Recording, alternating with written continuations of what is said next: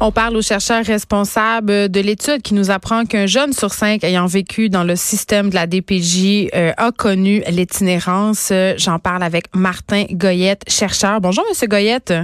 Oui, bonjour. Euh, après, est-ce que vous pourriez nous parler de votre étude? Moi, je veux savoir euh, combien vous avez observé de jeunes et sur quelle période? Nous avons en 2017 rencontré 1136 jeunes dans toutes les régions du Québec qui avaient 17 ans. Nous les avons re-rencontrés, plus de 825, euh, cet automne et cet été, afin de comprendre leur situation lorsque leur prise en charge était terminée. L'analyse du rapport qui a été rendu public en conférence de presse porte sur 719 jeunes qui hmm. étaient sortis de la prise en charge de la protection de la jeunesse. Et pourquoi autant d'itinérance chez les jeunes de la DPJ après leur période de placement, de guillemets, ou après la période où ils sont pris en charge par la DPJ parce que ça arrête à 18 ans? Ben, c'est certain que notre rapport euh, pointe sur euh, certains éléments. Les jeunes qui sont en situation d'itinérance connaissent plus de problèmes de santé physique, de problèmes de santé mentale. Euh, ils connaissent plus de complexes de, rapports complexes avec le monde judiciaire. de là à dire que ce sont ces problèmes-là qui les mènent à la rue, c'est autre chose. Mais ils sont quand même surreprésentés.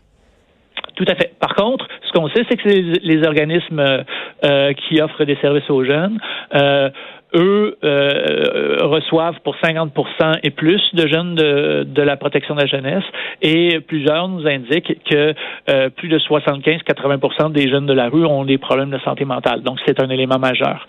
Mais la, la sortie médiatique qu'on fait pour euh, réfléchir sur l'enjeu de l'articulation euh, autour de l'aspect euh, du logement et du résidentiel.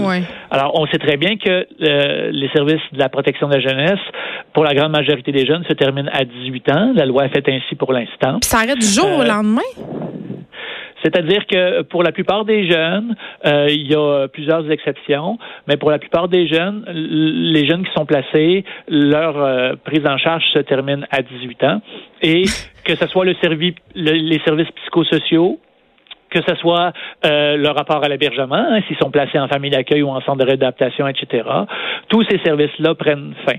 Alors, il est clair, et c'est pour ça qu'il y a un grand consortium d'organismes qui, euh, qui a mis en place la recherche dont on vous parle aujourd'hui, mm. parce que cette situation-là, elle est connue depuis plusieurs années, voire plusieurs décennies. Ce qu'apporte notre recherche, c'est les premiers chiffres afin de comprendre la sortie euh, de, de l'ensemble d'une cohorte de jeunes à la fin de, de de, leur placement pour l'autonomie. Ce chiffre-là, on ne l'avait pas parce que c'est une étude extrêmement complexe à mettre en place et on arrive effectivement à un chiffre préoccupant, à savoir que euh, un jeune sur cinq a connu des épisodes d'itinérance 13 mois après la fin de la prise en charge. On pourrait aussi dire que pour 10% de l'ensemble des jeunes de notre cohorte, euh, euh, ces jeunes-là ont connu plus de deux épisodes d'itinérance. Et ces épisodes-là peuvent durer combien de temps? Ben, euh, la plupart du temps, c'est quelques jours, mais pour certains, plusieurs d'entre eux, c'est quelques mois, voire quelques années.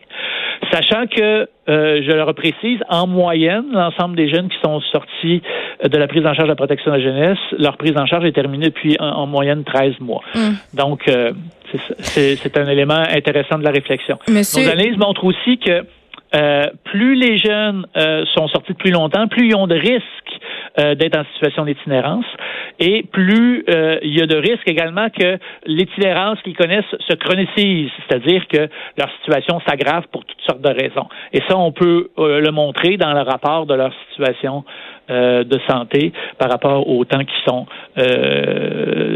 prise en charge et depuis le temps que la prise en charge s'est terminée à la protection de la jeunesse. Vous savez, M. Goyette, vous l'avez dit tantôt, là, ça fait plusieurs années qu'on le sait là, euh, que les jeunes qui sont laissés à eux-mêmes euh, au lendemain de la fête de leurs 18 ans, ça pose problème. Ça fait des années qu'on sait euh, qu'en les laissant comme ça à eux-mêmes, ça donne lieu à toutes sortes de situations aberrantes. Mais ça fait des années qu'on le sait, là, on a-tu besoin vraiment d'une autre étude pour le savoir encore? Pourquoi on fait rien? Pourquoi on n'est pas rendu à l'étape où justement on fait une coupure qui est plus graduelle où on coupe les services de façon plus douce pour ces enfants-là? Moi, je comprends pas.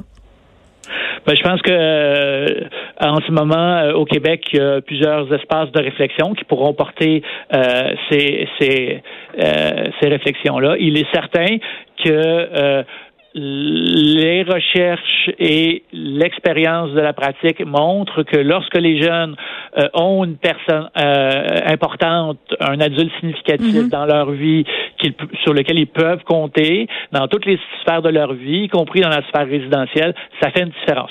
À cet égard-là, notre rapport montre très bien que les jeunes qui sont le plus à risque sont ceux qui disent ne pas pouvoir compter sur des personnes proches. C'est ceux qu'on a trimballés là, d'un centre d'accueil à l'autre, d'une famille d'accueil à l'autre. J'imagine que ceux-là, ils se retrouvent plus en situation d'itinérance que les autres, forcément.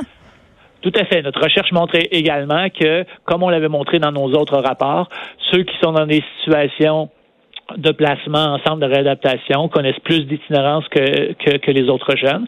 Et à cet égard-là, être maintenu dans une famille d'accueil au-delà de 18 ans, par toutes sortes de moyens, est un élément protecteur extrêmement important. Alors, autre élément aussi que je veux indiquer, euh, bien sûr, c'est préoccupant ce 20 %-là, mm-hmm. mais il faut quand même dire qu'il y a 49 des jeunes qui sont considérés dans notre étude comme étant en stabilité résidentielle pour le moment. C'est-à-dire que c'est pas tout qui va mal, mais effectivement, il y a pour euh, une proportion de jeunes quand même importante une réflexion à avoir, d'une part, sur la manière dont le système de protection de la jeunesse leur a donné des services et la manière dont on les prépare et les accompagne à la vie adulte. À cet égard-là, euh, nous avons fait le lien dans cette nouvelle étude-ci entre le nombre des déplacements connus en protection de la jeunesse et les risques d'itinérance.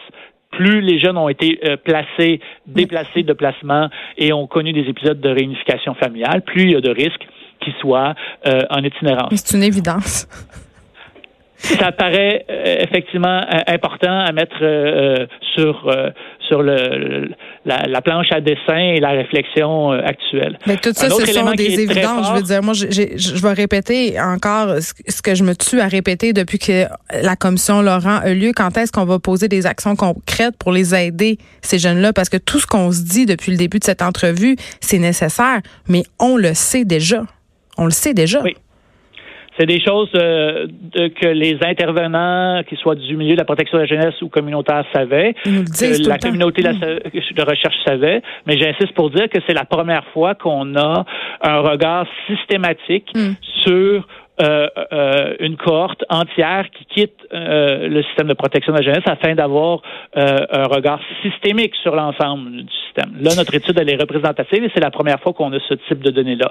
Mais vous avez raison, ces situations-là sont connues des acteurs en protection de la jeunesse comme des autres acteurs. Martin Goyette, merci. Vous êtes chercheur responsable de l'étude sur le devenir des jeunes placés et professeur à l'École nationale d'administration publique moi quand même, ça me fait capoter que le lendemain de l'anniversaire de 18 ans d'un jeune qui est placé sur la loi de la protection de la jeunesse qui se trouve en centre d'accueil, on le met dehors avec sa petite valise, qu'on lui dise arrange-toi avec tes troubles. On traite même pas les prisonniers de cette façon-là. Quand ils sortent de prison, ils sont dans des maisons de transition, ils ont le droit à de l'accompagnement, à de l'aide, et nos jeunes, on les laisse là sur le trottoir avec leur valise. Expliquez-moi ça. Moi, je comprends pas. Je vous remercie beaucoup, Madame Peterson. Merci. De 13 à 15. Les effrontés.